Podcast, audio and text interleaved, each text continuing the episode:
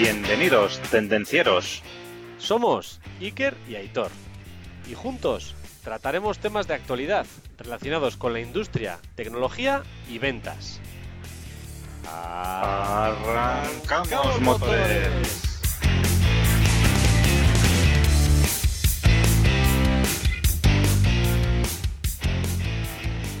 Muy buenas tardes, Aitor. Buenas tardes, Iker. Buenas tardes, tendencieros. ¿Qué tal va todo? Aquí estamos otra vez a la carga. Dando guerra. Ahí estamos. ¿Qué tal tiempo tienes por San Sebastián hoy? Pues te va a sorprender, pero está nublado. Qué raro, qué raro. Nubes en el cielo de nos tierra. Por cierto, aprovechando Dime. lo que me preguntas, Dime. ¿sabes cuántos días al año tenemos nubes en San Sebastián? Pues los días al año que tienes nubes, no sé, pero seguro que si cuento los que tienes sol, acabamos antes. Pero mucho antes. 300, nada más y nada menos. 300 Bueno. días con nubes, macho. Entonces, a ver, a ver si lo adivinamos. Hoy vamos a hablar de, de nubes, ¿no? Hoy vamos a hablar de las nubes, de la nube y de las nubes, sí señor. Cloud Computing. Muy interesante, muy interesante. Pero antes de empezar, Iker, hay que recordar a todos nuestros oyentes que dónde nos pueden encontrar. exacto. Estamos, estamos en tendencierosindustriales.com. Atención, que tenemos nuevo canal en Instagram. Vamos, que nos vamos. Estamos en YouTube, en LinkedIn y en las diferentes plataformas de podcasting como son Evox, Spotify, etcétera. Ujú, Apple Podcast, exacto. Eso es. Entonces, si queréis ayudar a que este podcast lo escuchen más personas y se aprovechen de estos valiosos consejos y recomendaciones, ir dándole al me gusta y poniendo cinco estrellas para que el contenido le aparezca más gente. Eso es, nosotros ayudamos, ayúdales tú también. Suscríbete, dale al like y compártelo porque no hay que ser egoísta. Hay que compartir. Exacto, hay que compartir es amar. Bueno, y arrancamos Y motores. arrancamos, arrancamos. Cuéntanos, Iker, ¿qué es esto de cloud computing? Venga. Cloud computing, cloud computing, cloud computing. Bueno, eh, la computación en la nube es un término genérico que se puede aplicar a todos los procesos y servicios que están alojados en la nube y que los usamos a través de Internet. Al final. Es un sistema que nos ofrece servicios de computación a través de la red, que en este caso suele ser Internet. Entonces, al final es una tecnología que te da acceso a, a un software, a un almacenamiento de ficheros, a un procesamiento de datos a través de Internet, con lo cual, pues eh, puede ser una opción alternativa a tener que ejecutarlos tú de modo local. Puedes ejecutarlos todo en lo que es en la nube. Lo que podría ser más o menos como si fuera un servidor en otro sitio en el cual pues usamos sus, digamos, infraestructura para hacer una serie de cálculos, etcétera.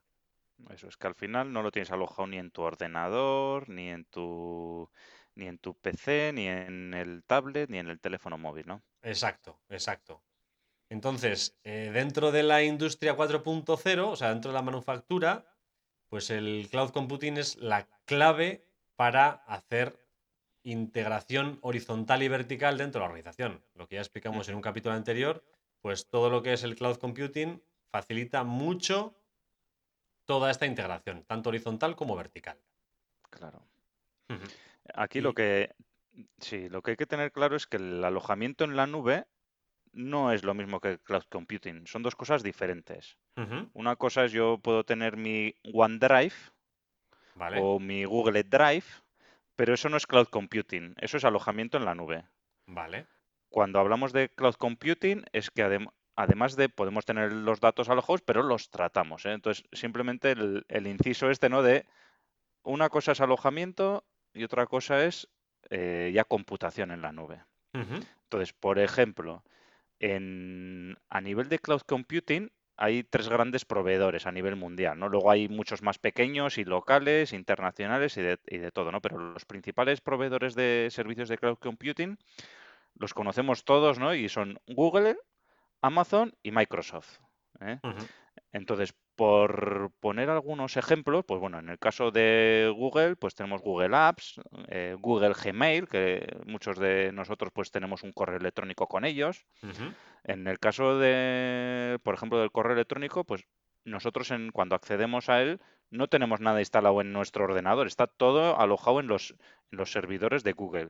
Tenemos Google Tag, Google Calendar. En el caso de Amazon, eh, de Amazon Web Services, también eh, igual mucha gente no lo conoce, pero que estamos en el mundillo del comercio electrónico o en el mundillo industrial, sí que conoce que Amazon, además de ofrecer sus servicios de compra online, pues tiene servicios de servicios de cloud computing y servicios de cloud, ¿no? Entonces tiene servicios como Amazon EC2 o Amazon S3 eh, que los pone a disposición de, las empresas y de las personas para, dar este servicio. y por último está Dime. Sí, la gente igual no conoce el AWS, el Amazon Web Services, pero a que sí conoce Netflix. Sí. ¿Dónde almacena Netflix todo su contenido? En Amazon S3. Sí, sí, así es. Esto, todo el mundo cuando piensa en Amazon piensa en lo que me voy a comprar, que me lo entregan en 24 horas. Pero este negocio de AWS, yo no estoy seguro, pero estoy casi convencido que es casi tan grande como el otro, ¿eh? Sí, señor. Sí, señor. Y luego, por último, pues está Azure de Microsoft, que bueno, aquí ofrece pues eso, sistema operativo, hosting, eh, sistemas para hacer desarrollo, etcétera. Pues bueno, y estas tres son las principales. Luego hay muchas más, pero bueno, las principales son estas. ¿Y para qué sirve el cloud computing, Iker? ¿Qué hacemos con el cloud computing? Al final, pues bueno, es eh, un servicio que nos da otra empresa a través de Internet, ¿no? Entonces, nos sirve para gestionar, digamos, aplicaciones, cálculos, eh, todo tipo de cosas en un servidor que no es el tuyo. Entonces, ¿cómo funciona esta computación en la nube? Al final, lo que hace el, cloud computing es usar una capa de red para conectar los dispositivos de los usuarios, tanto sean computadoras móviles, portátiles, etcétera, en un recurso centralizado que puede ser llamado el, el data center, ¿no? Antes de, existir la tecnología del cloud computing, pues la, ejecución del software de las empresas solo se podía si tú tenías un servidor en un determinado sitio. Ya podía ser el servidor en tu propia empresa o un servidor alquilado en, otra empresa que te lo alquilara el servidor. Pero claro, este es el, el, modo tradicional de hacerlo.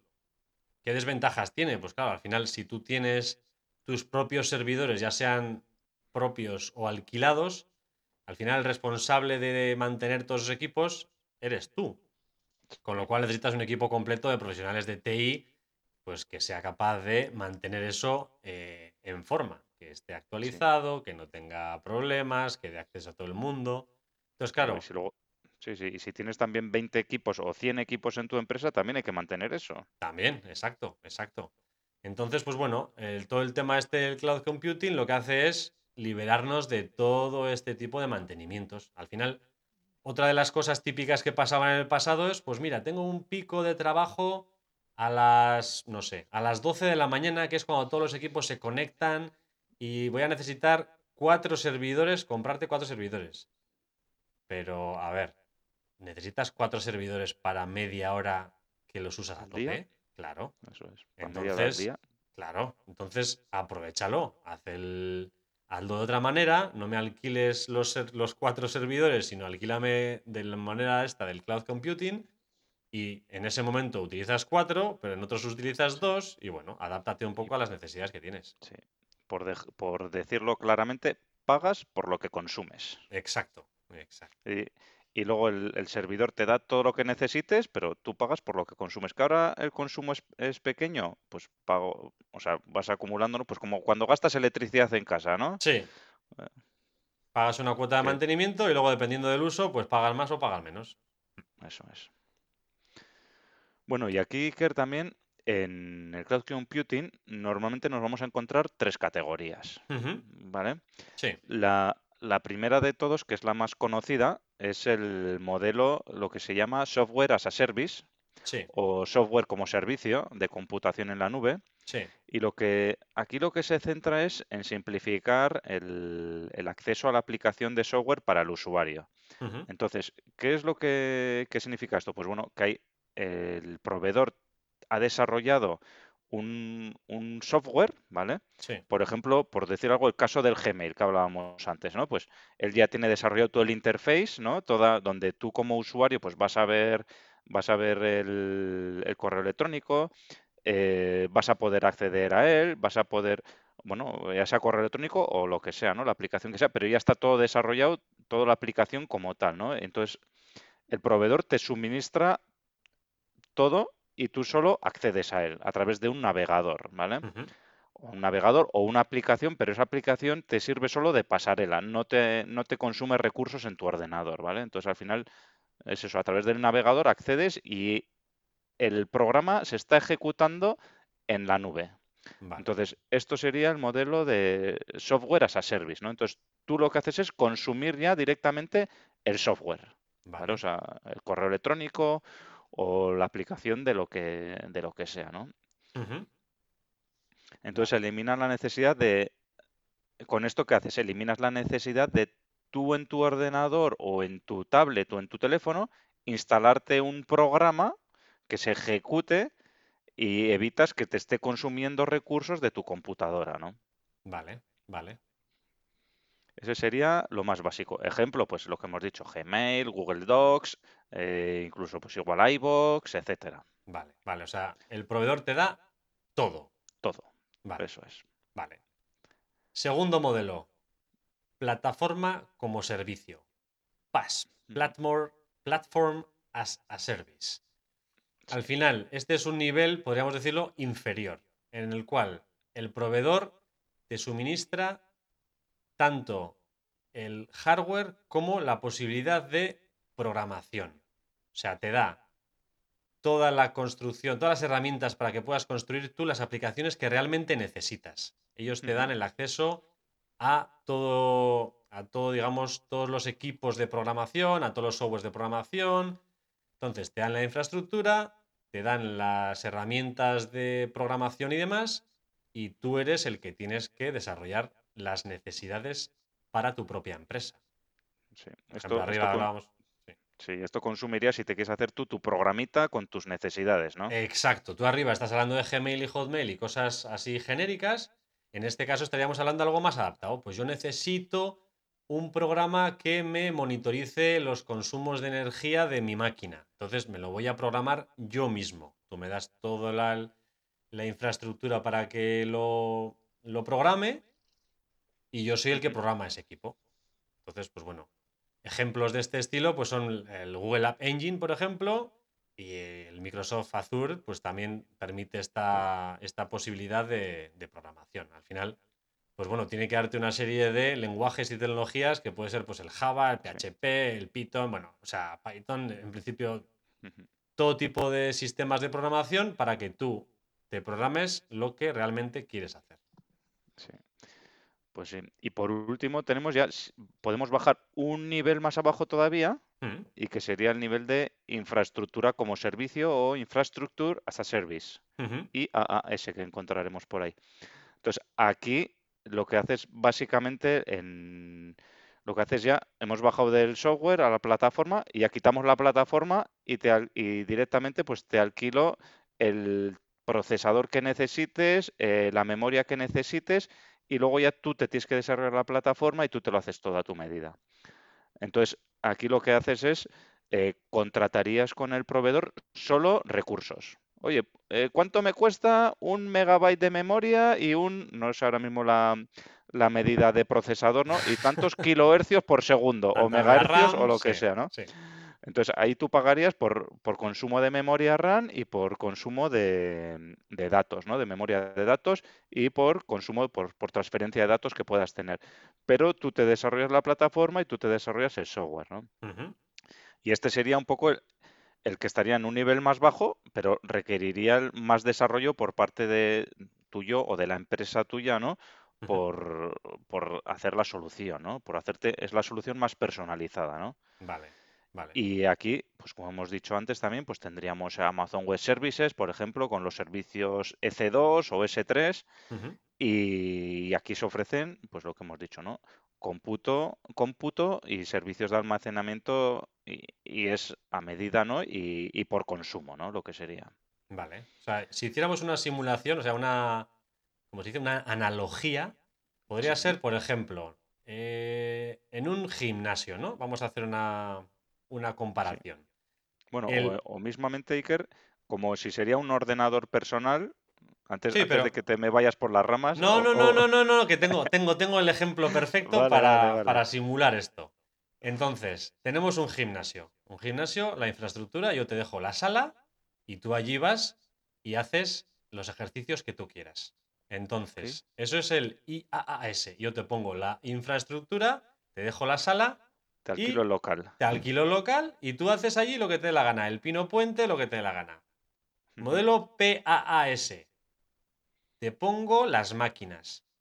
Te pongo todas las máquinas, la bici estática, te pongo todas las máquinas que sean necesarias y tú eres el que hace los ejercicios. Tú te dedicas te únicamente a traes hacer a los los- ejercicios. Sí, o eres el profesor y te traes a tus clientes. Eso es, eres profesor y traes a los clientes, exacto. Y el software as a service podría ser, oye, te he hecho la tabla de ejercicios, aquí tienes la tabla de ejercicios, y tú únicamente usas la tabla, usas las máquinas y usas la infraestructura, usas todo. Sí, serías el cliente final, digamos. Eso ¿no? es, cliente final que no hace más que presentarse allí y usar pues todo, el software que sería la tabla de ejercicios, eh, la Sí, plataforma que serían las máquinas y la infraestructura que sería el, el gimnasio. Sí, sí. Me he ido. utilizo la máquina de remo, luego la bicicleta y. ¿Me he ido por las ramas o, o se puede...? Bueno, un poquito, pero se ha entendido. Pero igual, así igual es más sencillo para imaginarse, ¿no? Sí. Yo, mira, estaba pensando en un ordenador, ¿no? En Sí. el que tú tienes tu programa de Excel, por ejemplo, Sí. y pues en el software as a service utilizas el Excel. Sí, En el Platform as a Service tienes el ordenador vacío con tu instalado tu Windows sí. y entonces a partir de ahí tú te desarrollas un programa para eh, tus necesidades, ¿no? Entonces partes del ordenador con el Windows. Vale. Y en el Infrastructure as a Service, pues tendrías el ordenador pelado y entonces tú te tendrías que hacer tu sistema operativo eh, y tu programa todo a Y medida. todo. Ujú, También, también. Pues muy bien, ya está claro, ¿no? Ya está más o menos, porque con esos sí, nombres bueno. al final lo que hacemos es liarnos muchas veces. Sí, sí. Vale. ¿Qué características tiene el cloud computing? Al final, ¿por qué vamos a usar el cloud computing, no? Eh, además de ser una alternativa que es segura, fiable y que se adapta a nosotros, pues tiene tres características que lo diferencian del alojamiento web tradicional. Una de ellas ya la hemos comentado. Trabajo bajo demanda. Ya sea por minuto por hora o lo que sea. Al final, yo lo que hago es consumir una serie de recursos y en función de los recursos que vaya consumiendo, pues hago un pago o hago un, un servicio. Punto 2. Al final es flexible. O sea, yo puedo adaptarme a lo que necesite, que necesito ampliar, que no necesito ampliar, que necesito picos, que no necesito picos. Es totalmente flexible y adaptable a mis necesidades, con lo cual es una ventaja también importante. Sí, Y al final- Con, sí, lo que dices, que empiezas con un usuario, Claro. el mes que viene tienes 10, el siguiente 1000 y Claro, dentro de un año tienes 100.000 y se Claro. te adapta, ¿no? claro, claro. Al final tú no tienes que modificar, ni tienes que comprar una empresa más grande, ni nada de nada. Es totalmente flexible, ni tienes que comprar 100 servidores. Y al final la ventaja, la tercera ventaja, que también es eh, adicional a las otras dos, es que es administrado por un proveedor. O sea, él se encarga de gestionarte absolutamente todo. Con lo Sí, cual, Comodidad. Claro, es una comodidad muy alta. Una comodidad, está todo subcontratado. Al final no tienes ni que hacer una gran inversión de, de infraestructura. Bueno, el profesional se dedica a hacer lo que él conoce y tú te dedicas a hacer lo que tú conoces.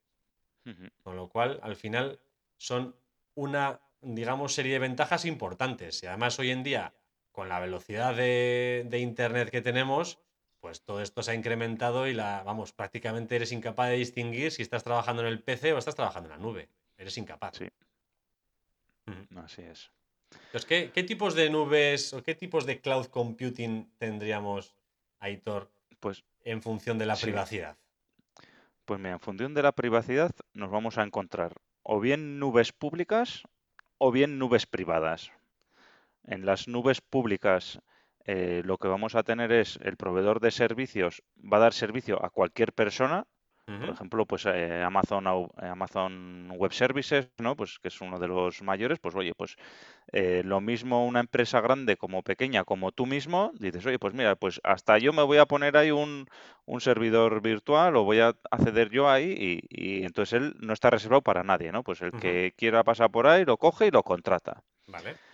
En la nube privada, lo que es ya es una nube dedicada a tu, exclusivamente a tu empresa, ¿no? Un centro de datos dedicado para ti, ¿no? En algunas ocasiones también puede estar limitado a más personas o a más empresas, ¿no? Pero generalmente son empresas grandes, lógicamente, que tienen los recursos para tener eh, una nube dedicada para ellos, ¿vale?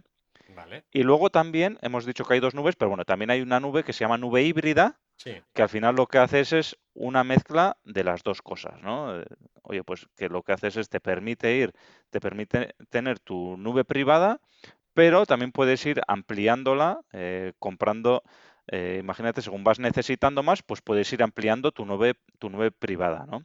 Y puedes partir de que sea en un principio pública y luego hacerla privada, etcétera, ¿no? Entonces puedes tener recursos compartiendo y puedes tener recursos que sean exclusivos para ti también. Vale, pues me vas a decir que no me voy a por ramas, pero se me ha ocurrido otra analogía con el gimnasio, y Venga, dale al gimnasio. y parece que voy mucho, pero no voy. Pero bueno. Pues no, hombre, ahora no se puede, no se puede ahora. A ver, la nube pública sería, ¿no? Sería el gimnasio tradicional. Al final, cualquiera puede acceder a las máquinas, ¿no? Pues el, el, centro cívico que tenemos aquí al lado. Oye, está la sala de bicis allí Tú vas, usas la sala, y usas tu bici, el de al lado usa la suya, no tenéis por qué compartir ni deporte ni nada. Al final estáis usando la misma infraestructura, pero ni compartes datos ni nada. Con lo cual, que quede claro, que, compartas el mismo gimnasio no quiere decir que estés compartiendo los datos ni nada. O sea, al final. No, pero puedes compartir en un momento determinado. él ha dejado de compartir un recurso, esa bicicleta, y ahora la uso yo, ¿no? Eso es, exacto, exacto. Entonces, eso es, eh, digamos, la nube pública. La nube privada sería, oye, mira, te voy a alquilar el gimnasio por un día porque tengo un evento con mi empresa y quiero que me lo alquiles entero y lo vamos a utilizar solo nosotros. Entonces, el gimnasio es solo para nosotros y la actividad que vamos a hacer de empresa. Eso es. Por ejemplo. O de continuo, ¿no? Lo puedes tener de continuo. Ya dices, oye, dentro del gimnasio, bueno, ya la, híbrida, ¿no? Digamos, que dentro del gimnasio, esta sala me la dejas a mí en exclusiva. Eso y no va a entrar nadie aquí más que yo. Exacto. Quiero hacer una clase particular. Oye, me vas a hacer una clase particular de, pues eso, eres mi personal trainer. Entonces, eso es. en esta clase solo entro yo. Pero luego cuando me voy a la ducha, comparto los servicios con el resto de, compañeros, ¿no? Entonces al final, pues ahí está la analogía. Entonces tienes una parte que es solo tuya y otra parte que es híbrida. ¿Qué te parece, Aitor? Muy bien, me parece muy bien. Viva el gimnasio. Más tendríamos que ir, pero cuando se pase todo esto. Cuéntanos, Iker, ¿cuáles son las ventajas de la computación en la nube? Vale, bueno, antes hemos nombrado tres características y algunas de ellas pues son las ventajas también. Al final, como primera ventaja puede ser la flexibilidad y la escalabilidad, lo que hemos dicho.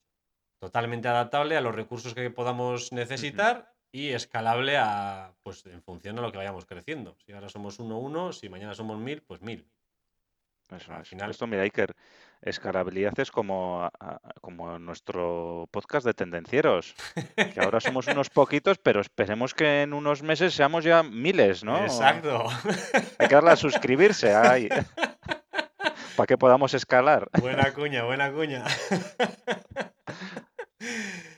A ver, como punto siguiente, podría ser la restauración. Al final, los, eh, los, equipos que nos suministran, o sea, todos los servicios que nos suministran estos profesionales que se dedican al cloud computing, al final son profesionales. Entonces, bueno, en algún momento he leído cómo Amazon restaura los, digamos, los equipos y es, es acojonante cómo va haciendo copia de seguridad, cómo va formateando, cómo va cambiando la información de un sitio a otro para mantener los equipos al día, eso es impensable para cualquier mortal, con lo cual.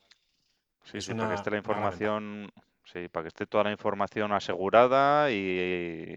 Y no casque el servidor, y si casca, pues lo tengo en otro sitio también. Bueno, pues eso. Al final, una serie de ventajas importantes. También hemos dicho antes, actualizaciones automáticas de software. Todavía me acuerdo, en la primera empresa en la que entré yo, actualizaciones de Windows, venga, ahí va. El de IT, por llamarle de alguna manera, eh, CD en mano, instalación 1, instalación 2, instalación 3. Pasando por los 50, 20, 100 o los puestos que sean. Exacto, uno a uno por cada uno de los equipos. Buah, sin más. Seguridad. Al final, pues bueno, eh, si los datos están guardados en la nube, es cierto que pueden ser accesibles para más personas, pero también es cierto que si pierdo mi PC, no pierdo nada de información. Toda la información está en el servidor y, claro, se supone que son unos profesionales y los sistemas de seguridad son mucho mayores a los que puedo tener yo. Estoy seguro yo que estarán, estoy seguro que están mucho más seguros en la nube que en mi ordenador. pues sí, por lo menos que en el mío fijo. y ya para acabar, pues que pueden, pueden ir unidas las dos, eh, multisedes, multilocalización y trabajo colaborativo. Al final, que toda la información esté en un mismo sitio, pues nos permite teletrabajar, tan comúnmente hoy en día. Nos permite que haya dos personas dentro del mismo equipo, que una esté en China y la otra en Europa. Nos permite que compartamos el mismo trabajo entre varios. Bueno, pues hay una serie importante de ventajas. Sí, sí. Con el cloud computing nos vamos a poder ir al Caribe a trabajar ahí, como sale en los anuncios ahí, desde la playita con el con el gin tonic o con el daiquiri ahí, ¿eh? Nos podemos ir a Andorra, Hitor. Nos vamos a Andorra con los youtubers, con el Rubius y... y... compañía. Y compañía y allí a disfrutar. Podemos hacerlo tranquilamente. Claro que sí. Pero bueno, esto del cloud computing no son, todo ventajas, ¿eh? Ya me imagino, ya me imagino. ¿Qué, inconvenientes ves, Aitor? Vamos a ponerle los puntos a la sí, sí. Sí. Pues bueno, el primero es que dependemos de nuestro proveedor. Claro. Entonces dependemos es que el proveedor tenga, eso es, dependemos de otro, dependemos que tenga una buena política de una buena política, que, los datos estén preservados, seguros con ellos, que ellos se encarguen de hacer sus vacas periódicos, eh, que, esté en el servicio disponible también. Eh, ¿Qué otro hándicap tenemos? Pues bueno, eh, que dependemos, además de nuestro proveedor, dependemos de una conexión a Internet. Entonces, ¿qué es lo que pasa? Se nos corta el Internet pues tenemos un problema. Me he quedado sin datos. Me he quedado sin datos, tenemos no tenemos internet, se ha cortado la conexión. Pues no podemos hacer nada. ¿eh? Ahí ah, sí que hay alternativas, pues bueno, que, permiten hacer trabajo offline, etcétera, pero no es lo mismo. O sea, pues si tienes todo en la, en la nube, pues vas a tener un problema muy gordo, ¿no? Y entonces, esto, estos dos problemas también, si los unimos un poco de cara al Industry 4.0, pues bueno, también es una de las razones que el cloud computing eh, no puede llegar al nivel de control de máquina, pues primero porque una máquina no puede depender de que tengas eh, conectividad de red o no eh, y que se pueda parar en cualquier momento. Entonces, en la máquina tenemos que tener nuestro control también y luego también por motivos de latencia. En máquinas hablamos de tiempo real, ¿no? Entre comillas, ¿no? Hmm. Sabemos que el tiempo real ya se ha pasado, ¿no? Pero ahí, en, eh, cuando hablamos de cloud computing, claro, si tenemos que enviar datos, subirlos a la nube o bajarlos, pues ahí tenemos ciertas latencias y normalmente eso no es óptimo para trabajar a nivel de máquina, ¿no? A nivel de, control de máquina. Entonces, pues bueno, de cara a Industria 4.0, el cloud computing tiene algunas limitaciones, ¿no? Y luego hablaremos un poquito más de esto y, de lo que de lo que se está haciendo con esto. Vale.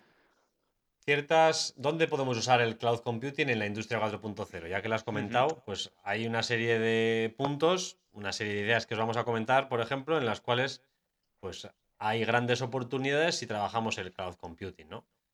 Por ejemplo, se nos ocurren los siguientes. Pues puede ser en análisis de mercados, en trazabilidad de producto, en prevención de riesgos laborales, en la monitorización de procesos productivos, en los controles de calidad de dichos procesos o de productos obtenidos en dichos procesos, la vigilancia tecnológica y, la minería de datos. E incluso en los recursos humanos también podemos trabajar en cloud computing. ¿Qué vamos a decir? Administración y contabilidad. Eh, algo que ya muchas empresas utilizan, almacenamiento y archivo digital. Y ya mm, por narices y por el COVID la gestión colaborativa de proyectos. Sí, sí, así es. Estos puntos que comenta Siker es que además, además de ser de cloud computing, son del Industry 4.0 también. Claro, claro. O sea, aquí lo que vemos es que está el cloud computing completamente ligado con la industria 4.0. Totalmente, por eso es una de las patas de la industria 4.0, porque es fundamental.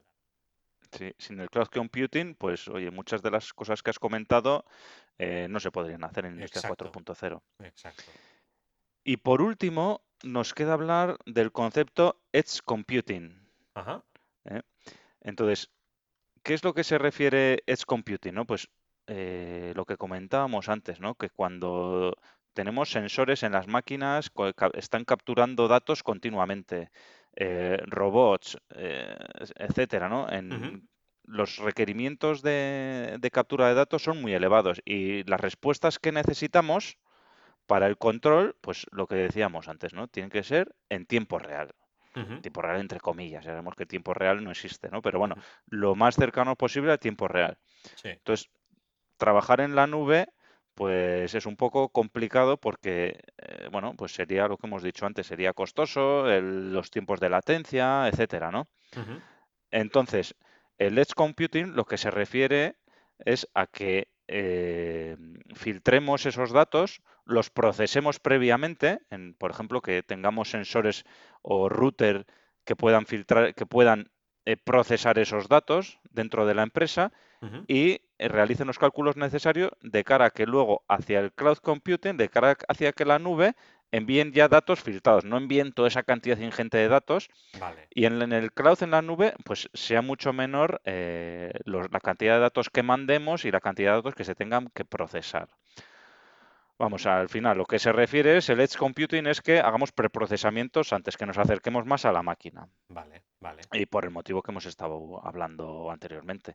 Y de esta manera lo que se consume es reducir el número de datos a tratar y por consiguiente los costes de las infraestructuras que vamos a necesitar en la nube y también el espacio de almacenamiento y de cómputo. Vale, vale. Y bueno, Iker, con esto ya le hemos dado a tope al cloud computing. y parecía que no había cosas que comentar. Bueno, han salido unas cuantas y yo creo que, nuestros tendencieros lo van a entender o lo habrán entendido perfectamente cuando escuchen este, este episodio. Sí, señor, sí, señor. Y ahora no nos podemos marchar sin marcar un reto, ¿no? A ver, ¿nos propones tú alguna cosa, Iker? Hoy yo creo que está complicadete. Yo te voy a lanzar dos ideas, pero el bueno, bueno te lo dejo para ti, Aitor. Yo diría, al final, es difícil de implementar lo que es el cloud computing en una empresa para una sola persona. Esto tiene que ser ya una filosofía, digamos, de la propia empresa. Pero, como reto para ti, ¿qué, datos podrías llevar tú a la nube? Eh, dentro de la gestión de proyectos, ¿tienes algún proyecto que se podría gestionar de manera más eficiente si usaras la nube? ¿Qué te parece? Pues me parece muy bien, Iker. Yo lo que tenemos que hacer es ahora, yo me pararía 30 segundos y pensar un poco sobre lo que has dicho, ¿no? y, luego, además de eso, ¿no? Pues decir, vamos a hacerlo otra vez, ¿no? Os voy a leer las cosas y luego, cuando acabéis el episodio, antes de escuchar el siguiente, esperar 30 segundos y pensar sobre ello, ¿no? Decir, oye, eh, de los procesos que has comentado anteriormente, ¿cuáles lo podría aplicar en mi empresa? Hemos hablado análisis de mercados, trazabilidad, prevención de riesgos, monitorización de procesos, control de calidad, vigilancia tecnológica, recursos humanos, administración y contabilidad, almacenamiento y archivo digital y gestión colaborativa de proyectos. Ahora hay que 30 segundos no, voy a dejar 5 segundos de silencio para que penséis en ello. Deja 7, deja 7, dos para que den al like antes de pasar de capítulo. Venga, darle al like y 5 segundos.